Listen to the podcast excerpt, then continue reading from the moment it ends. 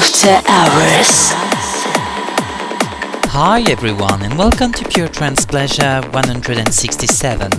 As always, lots of news and exclusive tracks in this new PTP and we are glad to provide you this special 140 BPM session. So, who's afraid of Caribbean Silla? Enjoy the show mates, only on AH.fm, your radio. Pure Trance Pleasure.